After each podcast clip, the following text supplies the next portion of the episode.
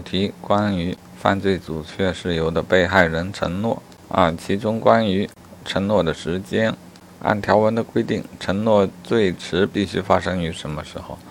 结果发生时啊，比方说贼偷了我的东西啊，如果行为发生后可以继续做出承诺而免除其犯罪的成立的话，这样公安机关就会很尴尬了。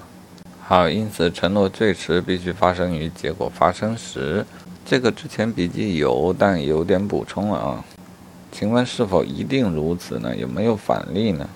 事实上有这样的情况，有一些行为啊，被害人事后认可了，它属于阻却犯罪成立；即便被害人事后不认可，它还属于犯阻却犯罪的成立啊。这是什么情况呢？